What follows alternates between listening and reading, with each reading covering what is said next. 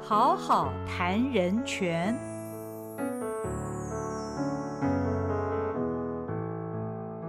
Hello，大家好，欢迎您来到《好好谈人权》节目，我是赵新平。今天我们要谈一部二零一三年的纪录片《凛冬烈火：乌克兰自由之战》，它是发生在乌克兰首都基辅的民主抗争行动。那么，我们大家都知道，乌克兰现在还在战争当中。乌克兰的命运呢？如果我们又回头去看这部纪录片的话，真的会觉得嗯他们的命运是蛮惨的、哦。这个国家，因为呢，亲欧呃，比较亲欧洲或者是亲俄罗斯这两个方面呢，一直是纠葛不清的。这是一个政治问题，当然现在。也引发了战争。那么，俄罗斯是一直试图扩大它对于乌克兰的影响力。这部纪录片是记录在二零一三年底乌克兰跟俄国之间的情势，因为乌克兰呃要跟欧盟原先他们是预定要签署一项指标性的政治跟自由贸易协议，但是呢，当时的总统亚努科维奇他是亲俄派。他违反了承诺，终止了这项跟欧盟的签署协议。那么，他也跟俄罗斯总统普京签署更密切的合作协议，导致民众不满。而这些成千上万的民众呢，就在首都基辅市中心发起了抗议。没有想到呢，这个抗议行动整整蔓延了九十三天。如果你看这个纪录片的话，其实大家可以在 Netflix 上面看到，啊现在在 Netflix 上面仍然在上映当中。它是用时间来记录，你就会看它第几天、第几天、第几天。那你看观者的感觉是啊，怎么还没有停止？你看那个抗议的场面是越来越火爆。那么亲俄政府呢，更用暴力攻击示威者，对示威者开枪，造成严重的伤亡。当年的情景对照今日。乌俄仍然在一个战争状态的一个情况，让人悲叹乌克兰这个国家的命运呢、啊。那我们请到现场的来宾呢，就是左岸文化出版公司总编辑，同时也是东吴大学人权学程“人权与电影”这门课讲师的黄秀如黄老师，来跟我们介绍这部纪录片。黄老师你好，嗨，新平好，各位听众朋友大家好。我刚刚简述了一下发生呃这件这个民众抗议行动的一个背景啊，但是还是要请老师帮我们分析一下这部纪录片它主要的内容跟它想要传达的到底是什么。其实新平刚刚已经把这部纪录片的大纲跟各位听众朋友讲的非常的清楚了。那其实，请容我再补充一点，就是说，我们在看这部纪录片的时候，内心里面可能要有一个跟现在正在发生的事情之间做个连接，嗯就是二零二二年二月二十四号所发生的，我们现在以为才发生的这一场俄乌战争，嗯事实上就是我们这一部纪录片所记录的，从二零一三嗯年哼十一月二十一号所发生的这一场抗议事件之后，嗯这八年来的不间断的俄罗斯跟乌克兰之间的斗争，它始嗯哼终都没有停。我会建议听众朋友在看纪录片的时候，内心里面要有一个它跟当下要做个连接嗯嗯嗯的这种心理准备。那你在看的时候，你就不会觉得好像看完了，然后他们看起来也已经得到了某种程度的胜利了之后就结束了。嗯我记得在我在放这部电影的时候是两年前，嗯两年前大概就是香港二零一九年发生反送中事件，哦，嗯那哼已经快三年了，已经三年了。，嗯二零一九年发生那个反送中事件的时候，其实有非常多的香港年轻人，他们在现场会放《凛冬烈火》这部纪录片。哦其实我也是因为就是香港的运动放了这部纪录片之后，我才注意到，原来这部纪录片在现场就是他们启发了，而且也感动了非常多的香港年轻人，哦，因为他们不知道自己会走到哪里去。嗯嗯嗯那当然，其实香港运动最后是失败了，也嗯被镇压了。嗯可是，在那一段时间，这部纪录片就是使得很多抗争者就是觉得自己有可能、有希望。嗯那所以我就去找这部纪录片来看。那个时候我也在课堂上放给学同学看，嗯然后跟同学分享，就是这个过程是什么。嗯可是我没有想到，三年之后就爆发了战争。啊，现在回过头去看，其实它是嗯有迹可循的。嗯嗯嗯，如果我们对这件事情有更深入的理解，我们就会知道会发生抗议，会发生就是反政府的示威，以及嗯就是说，甚至于总统都还离职了，嗯就是他嗯嗯落跑了。对，这件事情其实它不是没有原因的。嗯嗯，那于是这件事情就有可能会使得看这纪录片的人会想要知道，那先前发生了什么事情，之后发生了什么事嗯情。所以这部纪录片它不单单只是当下发生的事情而已。你会觉得九十几天好像看完就看完了，在当嗯时，可是其实你现在在二零二二年的年底，战争还没有结束的时候，你就会知道，就是说，其实它有一个很绵长的俄乌之间的关系，嗯你就会想要去读更多的书，你就会想要去理解更多乌克兰跟俄罗斯之间他们到底有什么样子的嫌隙，有什嗯么哼样子的就是恩怨情仇。嗯嗯嗯，其实，在看这部片的当下，我一直在想，到底乌克兰的春天，他们的和平什么时候会来到？在这个纪录片记录那九十三天哦呢、你会看到那个抗议的现场。基辅的市中心，它是一个其实一个很美的一个市中心常哦，漂有亮很有那种既有欧洲又有俄罗斯的风是味，是但是是却因为这个抗争呢，其实它整个是变得残破不堪。对我们不要讲那个景象，当你看到政府对民众开枪的是时候，政府甚至于还跟黑道合作，我觉得这个是非常不可思议的一件事情啊。那当你看完这个纪录片，你觉得他们的九十三天真的是用非常惨痛的代价换来民众所希望的一个结果。是但是呢，没有隔多久，现在我们的基辅市中心是更残破的，是因为真正的战争发生了。但是这呃当年的事件跟现在的战争，他们引发的源头是一样的，嗯那就是呃乌克兰跟俄罗斯之间的政治的角力啊。这件事情会有终了的一天吗？老师，你看这个战争进行到现在，也也没有要结束的一个意思。是看起来是没有要结束，因或者是说应该这么讲，其实我们现在会觉得俄乌战争好像是二零二二年才发生，嗯，可是其实二零一四年，就如果大家还有印象的话，嗯哼在这个我们上次我们说的这个广纪录片场嗯抗议，就是嗯广场示威、嗯事件告一个段落之后，嗯，俄罗斯其实马上就在当年的二月占领了克里米亚。是，那占领了克里米亚之后，他们就开始搞公投啊。嗯嗯，然后嗯让就是克里米亚那个地方本来是属于俄罗斯裔的，嗯或者是亲俄罗斯势力的人，透过嗯公投的方式，就是宣布呃克里米亚从乌克兰独立。嗯嗯，所以某种程度来说，其实战争在二零一四年就已经开始了，只是它会嗯有时候是冲突，嗯嗯，有的时候是看起来停火，嗯哼，那有时候又在冲突。嗯所以其实大部分的人会讲，就是俄乌战争。不会从二零二二年嗯二月开始，嗯而是从嗯二嗯零一四年就开始是，，可以说他们打了八年了。嗯哼，打了八年，年，而且还没有结束。这个八年抗战，就是两边的抗战，其实还没有结束。嗯嗯嗯。那如果我们回到这个纪录片的本身呢，我们看到这么多的公民上街头，成千上万。到底在一个公民抵抗的正当性啊、也就是因为他们公民是是自是觉性非常强的，他们为了自己的诉求跟政府抗争，那么警察所使用暴力的对限制，再加上他们出动了特种部队跟黑帮的统治手段，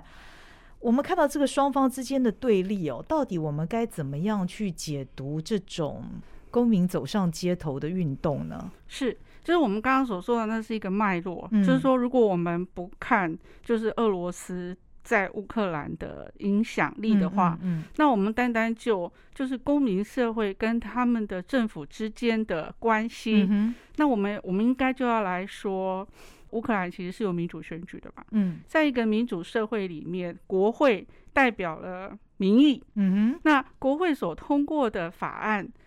由即使政府也是，就是政府的首长，不管是总统还是总理，是我们选的，他就应该要按照国会所通过的决议去执哼，行。是，所以，其实二零一三年年底的这个问题就在于，国会明明已经通过，就嗯刚嗯刚新平有说，对，国会已经通过了，就是乌克兰要跟欧盟缔结，嗯就嗯是双方的合作协议。那当然，那个协议包含非常多种啦，嗯主要是经济上的啦，嗯嗯然后还有嗯政治上是否要更进一步的嗯哼嗯整合，因为乌克兰一直很希望加入欧盟嘛。对，那当民众也期待就是要变成欧洲人，就是期待要变成欧洲人的时候，他们突然被就是扬努科维奇以行政手法，嗯就是以行政命令的方式来片面终止，他不签约，因为他毕竟是总统，所以国会通过这个法案是要总统签字的，他不签这件事情就没有办法进行下去。嗯，所以我们可以说，在一个民主体制的运作当中，嗯亚努科维奇他是违背了民意、背叛了民意。嗯哼，如果我们用这种方式来讲，我们就比较能够理解，因为我们自己也是一个民主体制的国家。嗯那原则上就是国会通过的东西，就是行政部门它必须要执行。嗯，那这件事情。乌克兰当年的抗争就是来自于你为什么不执行？嗯那不止你不执行，你还去强迫国会或者是嗯通过你要他通过跟俄罗斯更嗯进哼一步的结合嗯那样子的协议。那这种事情我们在台湾我们会说那是黑箱作业啊，嗯为什么哼我们哼国会议员要同意？对，那事实上在纪录片里面也有说，那些国会议员他们很害怕。他们也很害怕，就是俄罗斯透过就是黑帮，然后透过就是武力，然后透过渗透的方式，嗯来颠覆乌克兰。所以其实那个时候，你看那个纪录片里面有很多国会议员其实是害怕了，嗯他们也只好就是迁就了，或者是同意了他们想要配合，就是亚努科维奇的做法。那这件事情也使得就是乌克兰的群众会觉得，嗯为什么连我们的国会议员也要放弃他们就是对我们的承诺？嗯，我觉得那个怒火很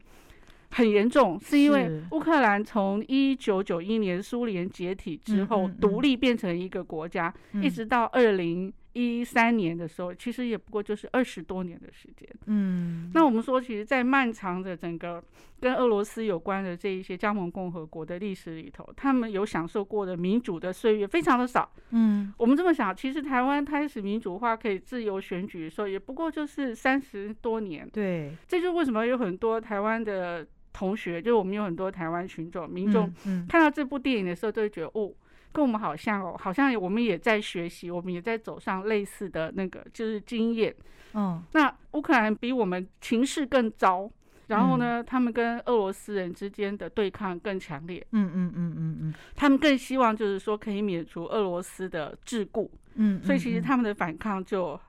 很坚决。嗯，然后呢，乌克兰的政府还有俄罗斯背后的势力，其实他们那些黑帮那个部队啊，嗯哼其实是非常的残暴。真的，然后他们这些人都是受过当年就是呃苏联时期的训练的，哦，所以我们那些黑帮不是莫名其妙嗯的哼嗯整哼生出来的。嗯他们也都有就是特种部队的训练，所以当他们在打那个手无寸铁的民众的时候，你看到在纪录片里面看到，你都会觉得很可怕。对，因为这些纪录片的那个片段，它会真的让你看到人就在你面前被打死了。我我觉得乌克兰的人民真的是非常非常的勇敢哦。看这部纪录片的时候，感觉是这样。但是他们为什么会如此的冲锋陷阵？其实，在台面上所有的政治人物都已经完全不可信赖对。国会理论上是民意的代表，但是国会已经成为一个共犯结构了。是，所以他们没有办法去指望任何一个政治人物，甚至于在里面反对党的领袖，给人感觉也是非常的软弱、哎，对，，因为他不知道形势会怎么变，他在里面他就被群众说，就是我们为什么要相信你的话，我们为什么要被你领导？嗯在那样子的一个就是长达九十三天的，就是占领活动里面，还有示威活动里面，其实群众某种程度来说，他是自我组织，嗯嗯嗯，然后呢变成一个就是非常强大的力量，而且嗯哼它不嗯是哼只有在基辅，对，它在乌克兰的很多城市它嗯都发生了。嗯哼，我我觉得其实，在台湾我们可能比较难理解，但是嗯在欧洲那样子的国家里面，其实教会或者说嗯宗教组织是很重要的力量。嗯嗯哦，那教会可以，以提供什么呢？教会可以提供给你就是物资，嗯嗯嗯，然后另外，外是教会可以提供让就是受伤的人嗯嗯，呃在那嗯边得到救助。呃安全的一个庇对护哦，然后还有一件事情，其实教会它是一个很重要抚慰人心的力量。哦哈哈，对，哈这个是我们，因为我们我们比较少这种，就是宗教组织会站出来。对对，所以其实我们在看这一部纪录片的时候，我自己看的时候都觉得哇，这一些传教士，不管是犹太教、天主教、基督教，嗯哼哼哼还是东正教，他们的这些教师都非常的勇敢。是是是，而且有他的权威跟力是量。是是嗯嗯嗯，我觉得这个抗争它充分描绘了乌克兰民众的那种怒吼，而且即便是他们被被枪杀是。被乱棒打，然后对面对那些黑道人物，民众虽然人多，但他们相对弱势，是，可是他们仍然奋不顾身，而且一波接着一波的团结起来，最终最终经过了漫长的是九十三天，终于达到了目的。另外还有一点我觉得很有趣的，是就是在这个纪录片当中，你会看到欧盟跟美国的代表，其实他们也关切这个事没情。错没错，因为当时乌克兰的这个抗争也是一个世界上的大新闻，是所以呃，欧盟代表跟美国代表也都到乌克兰呢、各方磋商。但我觉得比较好奇的是，为什么在这个纪录片里面，只有欧盟的那个代表他有出来发言？嗯我很好奇，不知道美国人去那里，但是后来好像没有代表说什么话哈。是，我觉得这件事情很有嗯趣哦，这当然是我个人的猜测哦。哼，我自己觉得欧盟他们很希望可以表达自己是才是欧盟的老大，嗯哼， 嗯，就是说，当然欧盟能够对俄罗斯强硬，尤其是在二零二二年的这场战争当中，嗯嗯，欧盟能够就是。全力的、鼎力的支持乌克兰，也是因为美国也答应了，就是提供武器，嗯，还有嗯，提供就是经济上的援助。嗯嗯嗯，可是我觉得在二零一三、二零一四的那一段时间，嗯其实欧盟跟美国关系始终都很紧张。嗯哼，然后还有一件事情就是，欧洲人也不希望让就是欧洲人自己感觉到，就是你的所有的外交政策全部都是跟着美国走，全部都被他牵着鼻子走。嗯嗯，所以我认为，其实美国代表他一定有发言，嗯可是，在纪录片的主导者来说，他们会嗯哼希望这件事情比较像是由我们欧洲人来自己救嗯哼欧洲人嗯哼吧，这是我的猜测啦。哦有可能，有可嗯能。那我们来看这位总统哦，亚努科维奇 是，他其实在他选举的过程当中，他之前好像也被质疑过他的选举是造假的是样子，他其实哦更早之前有一更次早之前对，但是后来他终究他又连任了嘛，哈，是对，到了最后，当然人民的力量战胜了这个政府单位，是那乌克兰国会表决要把这个总统罢免，对，并且呢也提前定定了举行总统选举的日期，是五月二十五号啊，那个时候是二月份的时候，等于说整整抗争了真的是三个多月的时对间。对对。但是当然，这个总统也是挺神通广大的啦，看起来就是他的确是俄罗斯力挺，是，所以呢他也早就准备好了落跑，而且成功落跑哈。嗯他就是一大早凌晨的时候就搭了直升机前往了俄罗斯。嗯可是应该这么说，我觉得如果我们要回过头来讲哈，因为他们是一个民主体制，那为什么亚努科维奇可以被选上过嗯嗯两嗯次？嗯其实这里面还是牵涉到一件事情，就是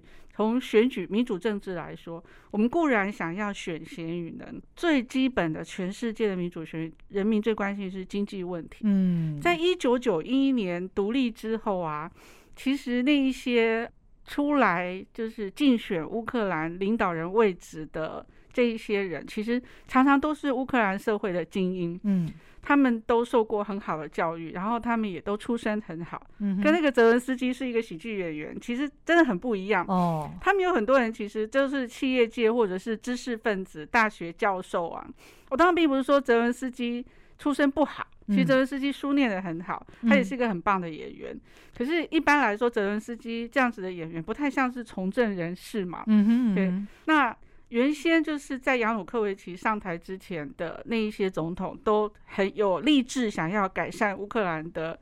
经济问题，嗯以及改善乌克兰跟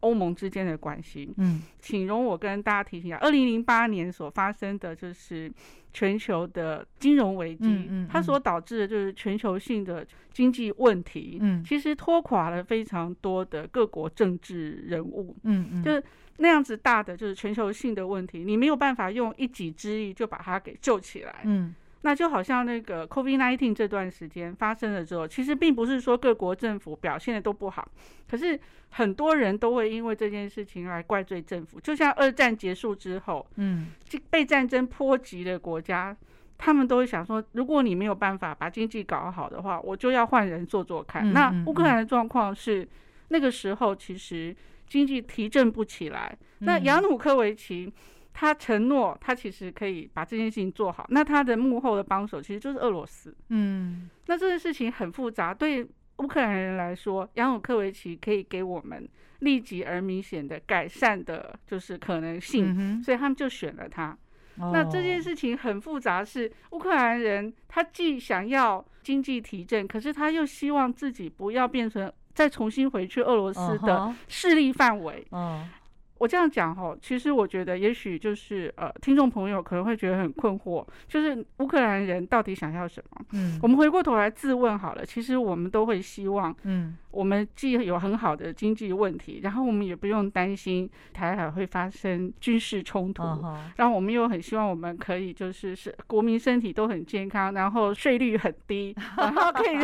常常用就是还不错的台币的价钱出国去玩。嗯所有的所有的就是选民想要的东西，它其实是有个价值排序，它有时候也会有所冲突。嗯嗯那我们放在乌克兰来说，就是如果不是因为俄罗斯的力量太强大，然后他们有那种就是过去的历史恩怨，嗯其实俄罗斯跟乌克兰的这种有点像是兄弟之邦的情谊，也有很多乌克兰人是觉得没有问题的。嗯是这很复杂，我这样讲嗯嗯其实嗯可能会让听众朋友觉得说，那老师你在讲什么？嗯没有，老师在讲的事情其实就是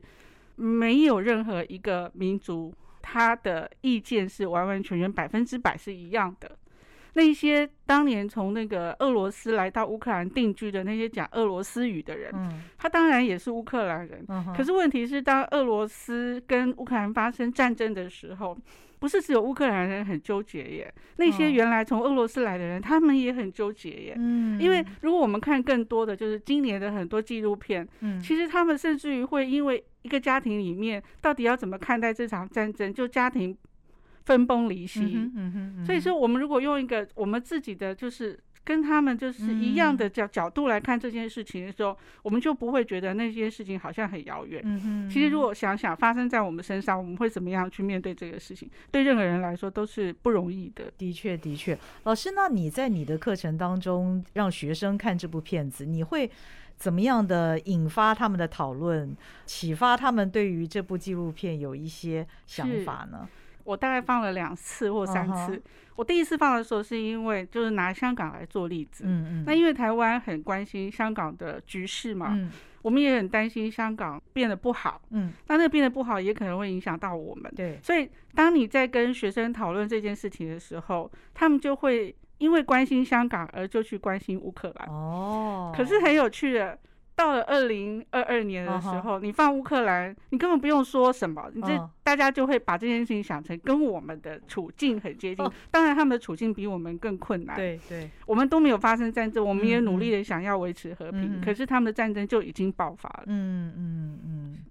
所以我想学生在这个时候看这部纪录片，他会特别有感哦。是那老师，您在东吴大学开的这门课《人权与电影》哦，其实这是一个很有意思的一门课吧？我猜你在这门课当中，你希望带给学生什么样的一些呃内容呢？那你通常也会让他们看哪些电影？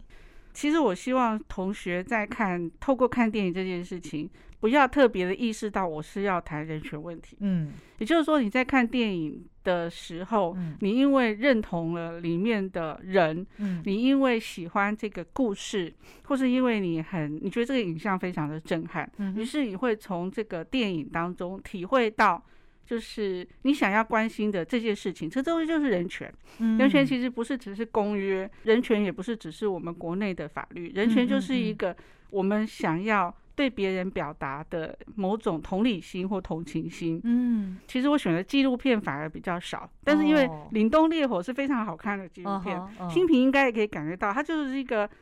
非常流畅的故事。，对对对，就是写这个故事的人，然后拍剪接的人都非常的厉害，而且我觉得他用那个地图的方式，很漂让我亮们。这些从来没去过乌克兰的人是就很理解他的那个怒火啊，是从哪里蔓延到什么地方？没错，，他们是真嗯的非常的 professional。嗯，嗯那但是嗯大部分的时候，因为我面对的同学大部分是二十上下嗯哼的年轻人，嗯嗯，嗯所以我会先从我常会让他们看剧情片，嗯嗯嗯，那从这个剧情片里面进入那个主人翁的视野，嗯然后让他去体会到，就是为什么我会受害，嗯然后为什么我在被害之后，嗯哼我要怎么样子的去达到我自己的正义？我举一个例子好了，像我也曾经犯过，就是被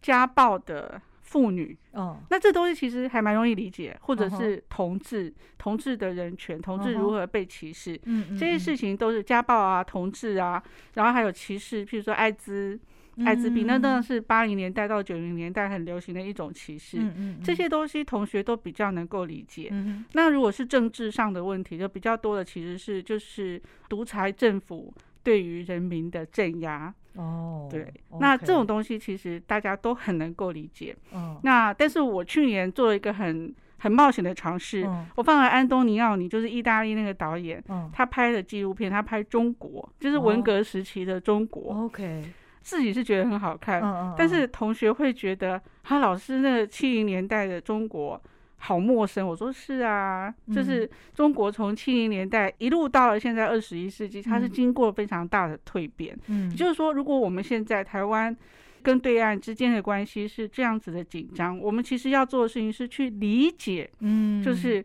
那个现代中国他们所走嗯哼过的历程。你你嗯才能够设法去找到，就是那个结在哪里。我们有没有嗯嗯可能嗯找到了和平的道路？嗯嗯嗯，的确，用影像哦，用电影这样的方式让学生来理解人权议题是一个蛮好的方式哦。是呃，那以这部纪录片《凛冬烈火》来讲，您会觉得虽然啦，俄乌之间的冲突并没有终止啊，一直是都持续当中，但是您会认为，二零一三年的这场抗争，它可以定义为民众的人权的一个胜利吗？是，其实这里面很重要一件事情，就是人民的声音必须要被听到。嗯那我们说，其实这就是我们作为一个公民，嗯我们不是只是做一个人，我们做一个公民，我嗯们哼集体所想要达到的就是政治目标。嗯我们希望就是我们的国家可以走上这个道路，它必须要实现。哼嗯嗯，那这个东西是因为有经过讨论，也有经过国会的同意的，嗯哼所以那嗯为哼什么我们的执政者却没有去做这件事情呢？嗯所以其实实它是某种程度上来说，它是也我们可以说它是人权当中的某种，就是人民的这种民主参政的权利嗯被破坏了。更简单的讲说，为什么我不能上街抗议？嗯还有为什么我的和平抗议？因为乌克兰人他们的人民跟我们一样，我们也是都是没有武力的，嗯，他们甚至有人就是拿锅盖 啊，就去就去保护自己呀。啊，是，对，就是说为什么我们人民没有合法上街头的权利？嗯，为什么我们要被宣布是非法，然后我们要被打，嗯，然后我们还要被杀？嗯它确实是个人权议题，没有错，嗯哼，所以人民的力量是不可小觑的。是那么，我觉得当政的这些政治人物，他们也不可以忽视人民的是声是音。从小事情开始，如果你忽视了人民的声音，到时候它引发成了一股洪流的时候。其实那将会很可能会把整个国家陷入一个非常动荡不安这样的一个境地。没有错，是嗯。所以我想，这部片子真的是值得我们去深思的角度非常多。那也特别是在俄乌战争爆发之后呢，我们来看这部片子呢，会给我们更多的感慨跟是深思哈。是那今天也非常谢谢黄老师来跟我们谈这部纪录片《凛冬烈火》。那目前在 Netflix，其实呢，我们不是要帮这个纪录片做广告，而是说在现在的这个时代呢，我们要了解我们整个世界的一些环境的变化。是其实我们可以从纪录片去理解曾经发生过的一些真实的场景，那个过程跟这个事件带给我们这个社会的意义。好，那么也非常谢谢老师今天帮我们解读这个片子，让我们从这个片子当中呢，也学习到民众主张他的权利，到最后会有什么样的一个结果。那当然，是这是其中的一个例子。是非常谢谢老师，还谢也非谢心常谢平，谢您的收听，我们好好谈人权。那我们下回再会喽，拜拜。拜拜。本节目由国家人权委员会委托国家教育研究院与好好听文创公司共同制作。